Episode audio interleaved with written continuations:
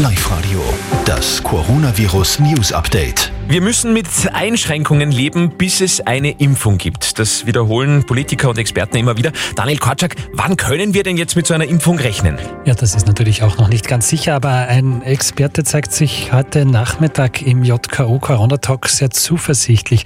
Der Virologe aus der Steiermark, der gerade in New York forscht, sagt, normalerweise dauert es Jahre, wenn nicht sogar Jahrzehnte, bis ein neuer Impfstoff gegen eine neue Krankheit auch auf dem Markt ist.